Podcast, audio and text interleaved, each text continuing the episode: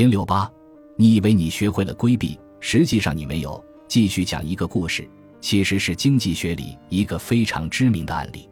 你面前有两个按钮，一个红按钮，一个绿按钮。按下红按钮，你会有百分之一百的概率获得两千万美元；按下绿按钮，你有百分之五十的可能性获得一亿美元。你的选择是什么？很多人愿意选择确定的两千万美元，他们选择了红色按钮。就意味着心甘情愿地放弃了更高期望值的选择机会，同时也避免了一无所得的风险。这是最稳定但收益最小的选择。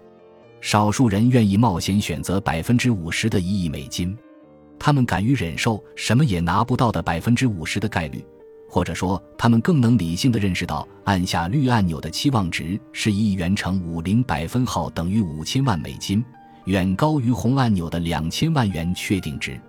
但是，对于个体而言，他们仍有百分之五十的概率什么也没有，这就是一场富翁或穷光蛋的冒险。虽然人生中白给现金的概率确实不高，但是这类型的选择却随处可见。从选择的倾向来看，选择红按钮的人都在打工，选择绿按钮的人都在创业。这是很多人注定与财富无缘的根源。很多打工族都在抱怨自己的工资少。认为自己为公司创造了巨额财富，自己才分到了微薄的薪水。没错，企业价值确实是由员工共同创造的，但为何老板的收入远远高于员工呢？那是因为高收益是对承担高风险的补偿。企业的定义中明确写道：企业一般是指以盈利为目的，运用各种生产要素向市场提供商品或服务。实行自主经营、自负盈亏、独立核算的法人或其他社会经济组织，自主经营、自负盈亏，正是区别老板与员工的本质。赚钱的老板身价千万甚至上亿，这只是很多人看见的光鲜。人们看不见的是，也有无数的老板不赚钱，甚至以个人身家在亏损运营。即使是那些在挣钱的老板。一旦遭遇业务下滑、行业衰退，甚至是类似于疫情这样的非个人因素，也很有可能倾家荡产、颗粒无存。但员工呢？哪怕公司破产清算，第一位也是先清偿员工工资，可谓是任尔东西南北风都得工资不放松。最近这些年，创业越来越成为一个热门的话题。随着中国网络经济和共享经济的快速发展。很多创业者迅速崛起，甚至三五年就站上行业顶端，市值百亿，造就了一批亿万富翁。创业似乎变得越来越容易，创业成功也成了理所当然的结果。一波波刚出大学校门就直奔创业之路的新鲜青年，前赴后继地加入创业者的行列。而事实上，创业成功率真的那么高吗？据中小企业工商登记的数据显示，中国中小企业的平均寿命只有二点五年。赛富亚洲投资基金首席合伙人严燕在亚布力中国企业家论坛演讲谈到创业投资时表示：“中国的创业成功率不高于百分之一。人们为什么会高估创业成功的概率？因为人们总是高估自己的水平。”比如，百分之九十的司机觉得自己驾驶技术比其他人高，所以推演下来，每一个人对于自己创业成功这件事是有乐观估计的。另外，人们还总是低估事情的难度，比如看到海底捞成功了，就认为做火锅行业肯定是风口，只要开个火锅店就能赚钱，一窝蜂的拥了进去。事实上，虽然每个行业都有成功的机会。但是机会都只留给了个别的人，高估自己的水平，低估事情的难度，都是没有精准把握概率，而这只会让创业失败的概率更大。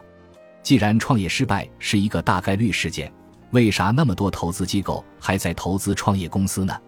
每个单独的创业项目都是一个成功率极低的高风险投资，但是 VC 为了规避单个投资项目的失败概率。可以通过集成大样本来规避风险。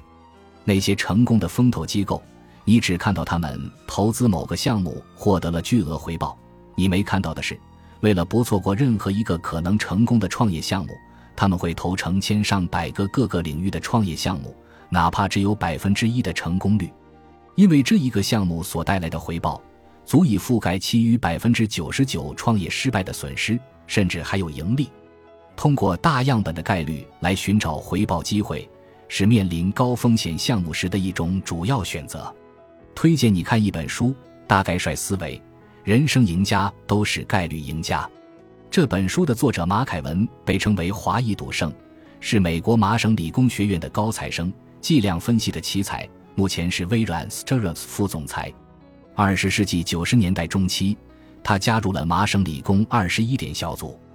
每逢周末，这个小组便携带十万美元本金，辗转于拉斯维加斯和大西洋赌城，打完二十一点游戏。凭借精准的数牌体系。竟然在赌桌上赢取了超过六百万美元的巨款，以至于被全美各大赌场拉入黑名单。这段经历被改编为好莱坞大片《决胜二十一点》，风靡全球的吃鸡游戏中大吉大利，今晚吃鸡，即来自《决胜二十一点》中的台词，是马凯文经常念的一句话，据说与赌场的鸡肉饭有关。马凯文虽然在赌场上赚取了数百万美元。却从来不愿意承认二十一点是赌博，在他看来，这只是投资的另一种方式，并称之为策略投资，即一套集合概率论、博弈论、脑力开发、心理调节等多门学科之大成的投资方式。具体来说，他把二十一点游戏视作纯粹的数学问题，并通过自创的数牌系统分析获胜的概率，通过计算。和队友配合能够带来的相对庄家优势，也只不过是百分之二至百分之三。这种概率的优势，并不意味着你能连续获胜，而意味着你投资一百美元，大概率只能获取百分之二至百分之三的利润，有时甚至是亏损。但是这种优势运用到大样本之中，通过长期的坚持，将时间次数拉长后，却能消除平衡概率的波动性，获得确定性的收益。由此可见，概率的波动性也可以简单理解为你说的运气，是可以通过大样本的运用来规避的。如果只是短期内的输赢和波动，你就产生了放弃的想法，那么你就永远只能被运气所困。只有长期而坚持的努力，才能平衡运气带来的波动性，让成果变得确定而积极。所以你看，你只是工作以来第一次面临晋升不顺利。就决定通过跳槽来规避这个公司在晋升上的不公和厄运，事实上完全走了南辕北辙的道路。这样一来，职业生涯的挫折不仅无法逃避，甚至可能在不停的逃避中被命运扼住喉咙。本集播放完毕，感谢您的收听，喜欢请订阅加关注，主页有更多精彩内容。